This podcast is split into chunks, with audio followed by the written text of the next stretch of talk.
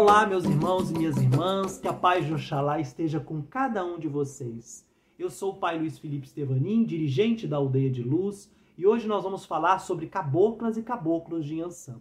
Mas antes, quero convidar você para clicar aqui no sininho e acompanhar as nossas páginas no Facebook, no Instagram, no YouTube. A gente sempre traz informação sobre Umbanda com muito carinho e devoção. Então vamos lá. Cabocla de Inhansã, o que, que ela traz, o que, que ela representa, o que, que ela significa? Em primeiro lugar, a gente tem que entender o que, que é a figura do caboclo. O caboclo, ele é a presença viva da ancestralidade indígena nos terreiros de Umbanda.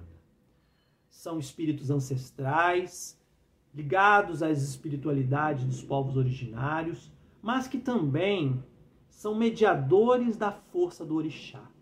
Cada caboclo está ligado à energia de um orixá, a uma energia de um ponto de força da natureza, dos rios, pedreiras, mares, da calunga. Então, na Umbanda, nós cultuamos o orixá por intermédio do caboclo. Então, uma cabocla de Inhansã, ela traz a energia dos ventos, a energia da orixá Inhansã. Quem é Inhansã? Né? Em primeiro lugar, a gente tem que entender que o nome de Inhansã é Oyá. Oyá é a senhora orixá guerreira, senhora dos nove céus. Daí o título Inhansã, que significa Yamessan Orum, a mãe dos nove Oruns, a mãe dos nove espaços. Significa que Inhansã transita pelas nove dimensões. E a cabocla de Yansan, em referência a essa energia da orixá Yansan, é também aquela, aquele espírito que vai transitar, tem uma facilidade para transitar pelos diferentes planos vibratórios, pelos diferentes planos da existência. Então ela tem a missão de conduzir, de direcionar os espíritos errantes, os espíritos perdidos, que são chamados de eguns, né? Yansan é aquela que conduz os eguns. Então a cabocla de Yansan é aquela que vai dar direcionamento, que vai conduzir, trabalhando com a energia do elemento ar, a energia do vento. Na sagrada sabedoria tupi, dos povos originários de tradição tupi, o vento é aquilo que anima o nosso espírito. O nosso espírito é vento, né? Isso significa, mais uma vez, que Yansan é o sopro direcionador que traz vitalidade espiritual. Portanto, as caboclas de Yansan são aquelas que trabalham com descarga, que limpam o terreiro com a energia do vento, que atuam em nossas vidas para tirar a negatividade que está ao nosso redor, são condutoras, né, direcionadoras de espíritos, tanto de nós que estamos encarnados, quanto de espíritos errantes, desencarnados, aflitos, que precisam dessa orientação da Mãe dos Ventos. Ela conduz os espíritos para os pontos de força, onde eles serão cuidados por outros caboclos e por outros guias, como pretos velhos. Então, Yansan tem essa missão.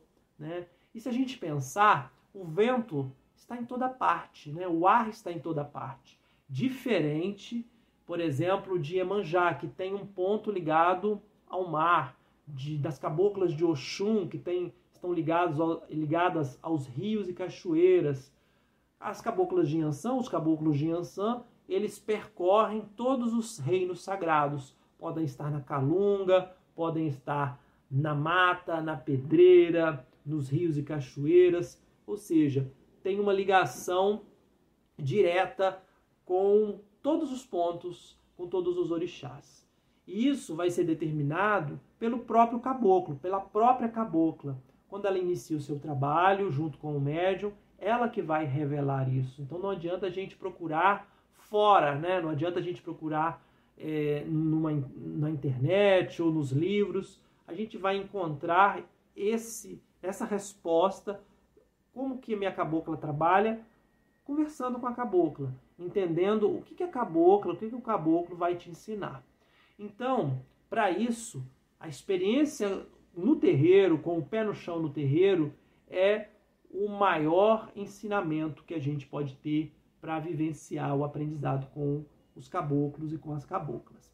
Em Ansan, como essa a mãe direcionadora, ela também tem ligação com, a, com os boiadeiros, com os caboclos boiadeiros. Então, muitos caboclos boiadeiros têm regência e radiação de Inhansã.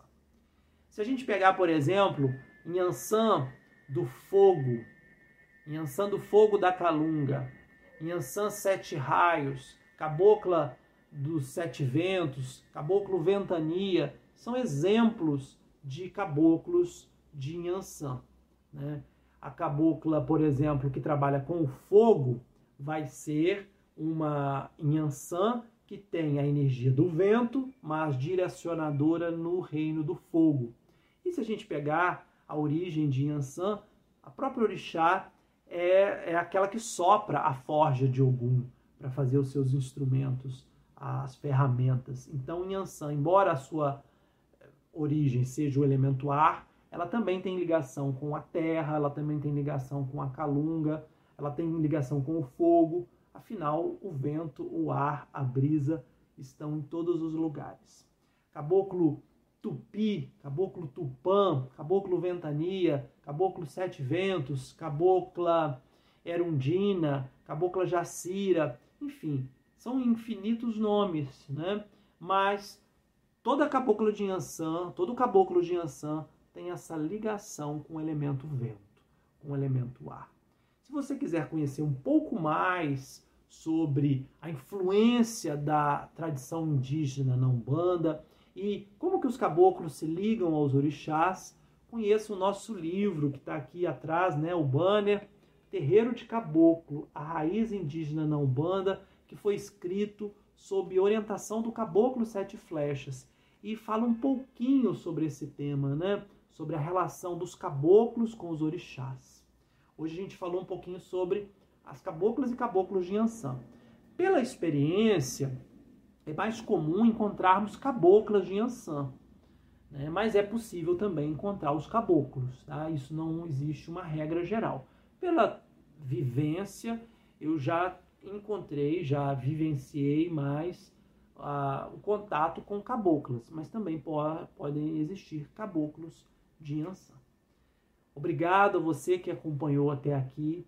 Saravá Yansan, Epa, Rei que Beloiá, que deixe a gira girar e direcione os seus ventos, bons ventos sobre nós. Axé, Saravá, Aguidevete.